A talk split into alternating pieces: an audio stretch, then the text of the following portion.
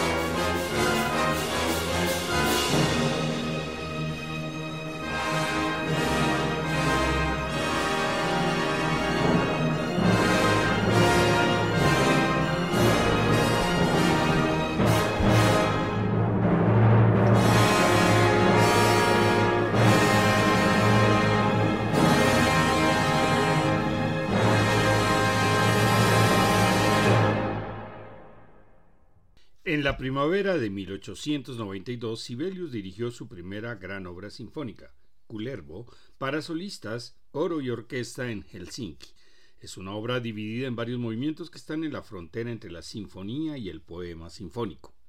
La suite Carelia, opus 11, fue compuesta por Sibelius en 1893 para la Asociación de Estudiantes de Viipuri y se estrenó en la Universidad Imperial de Helsinki, Gran Ducado de Finlandia, con el título de música de Carelia y se compone de una abertura, ocho cuadros o tabló y dos intermessi con una duración de 45 minutos. La suite dura solo 12 minutos y tiene tres movimientos. El intermeso, el único original de la suite. Sibelius tomó el tema de los metales de la parte central del cuadro 3 y lo convirtió en un movimiento propio.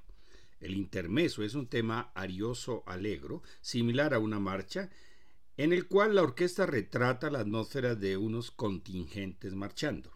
El segundo, balada, se basa en el cuadro 5 y está cantado por un bardo, representado por el corno inglés que refleja el estado de ánimo del rey sueco Karl Knutsson, quien se encuentra en su castillo mientras un juglar lo está entreteniendo. A la marcha, el tercero, es una estimulante marcha que fue originalmente una música incidental para el intermeso número 2, llamado cuadro cinco y medio, y es prácticamente idéntico a la música original, salvo algunos pequeños cambios de acordes. Vamos a escuchar la suite Karelia en la versión de la Filarmonia Orquesta dirigida por el ruso Vladimir Ashkenazi.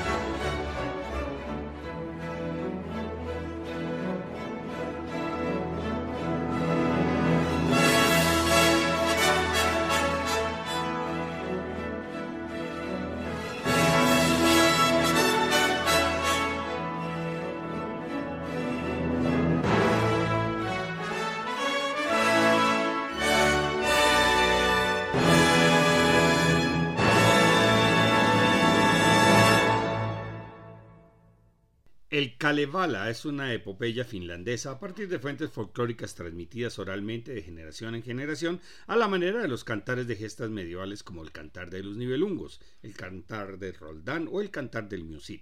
Sibelius compuso en la década de 1890 las cuatro leyendas del Kalevala, originalmente concebido como una ópera mitológica en una escala similar a la de Richard Wagner, pero más tarde cambió sus metas musicales y el trabajo se convirtió en una pieza orquestal de cuatro movimientos basados en el personaje de Lemminkainen. El primero es Lemminkainen y las doncellas de la isla. El segundo es El cisne de Tuonela, el más popular y frecuentemente presentado en forma aislada en conciertos. Tiene un destacado solo de corno inglés cuyo sonido se convierte en un canto a la muerte. El héroe ha recibido la tarea de matar al cisne sagrado, pero en el proceso es herido por una flecha envenenada y él es quien muere. En el tercero su cuerpo es lanzado al río y desmembrado. La madre de Lamminkainen se entera de su muerte y viaja a Tuonela, recupera las partes y pacientemente las junta para de nuevo devolverlo a la vida. El cuarto es el regreso de Lemminkainen.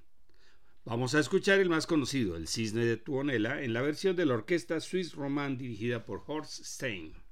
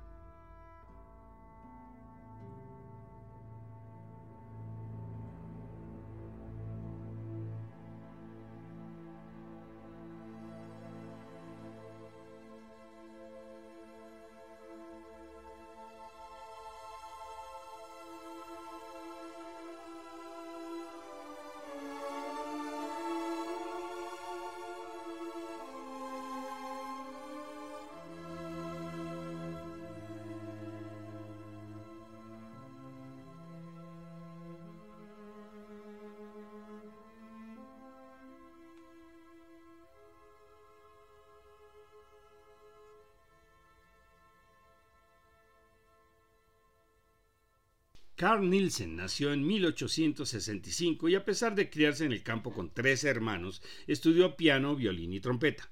Después de estudiar en el Conservatorio de Copenhague, fue violinista de la Orquesta del Teatro Real. Su música se desarrolló de forma muy individual por el aislamiento de las corrientes europeas y su poca formación académica en composición. Aunque su armonía es esencialmente tonal, sigue siendo única, pues a menudo creaba tensiones mediante claves en bloques opuestos. El concepto de lucha es determinante en su música. El sueño de Gunnar es un poema sinfónico para orquesta basado en la saga islandesa. Fue estrenada en Copenhague en 1908. Representa el sueño de esta figura de la saga de Nahal que saqueaba y masacraba, quien sueña con un futuro mejor y más brillante para la humanidad y trata, en tonos apagados, de dar voz a las extrañas ideas engendradas en el sueño. Tiene cuatro cadencias para oboe, clarinete, fagot y flauta, que discurren como cuatro corrientes de pensamiento, cada una siguiendo su propio camino, de manera diferente y aleatoria, hasta que se encuentran en un punto de reposo, como desembocando en una esclusa donde se unen. Escuchemos la versión de la Orquesta Sinfónica de Aarhus, dirigida por el estadounidense Lance Friedel.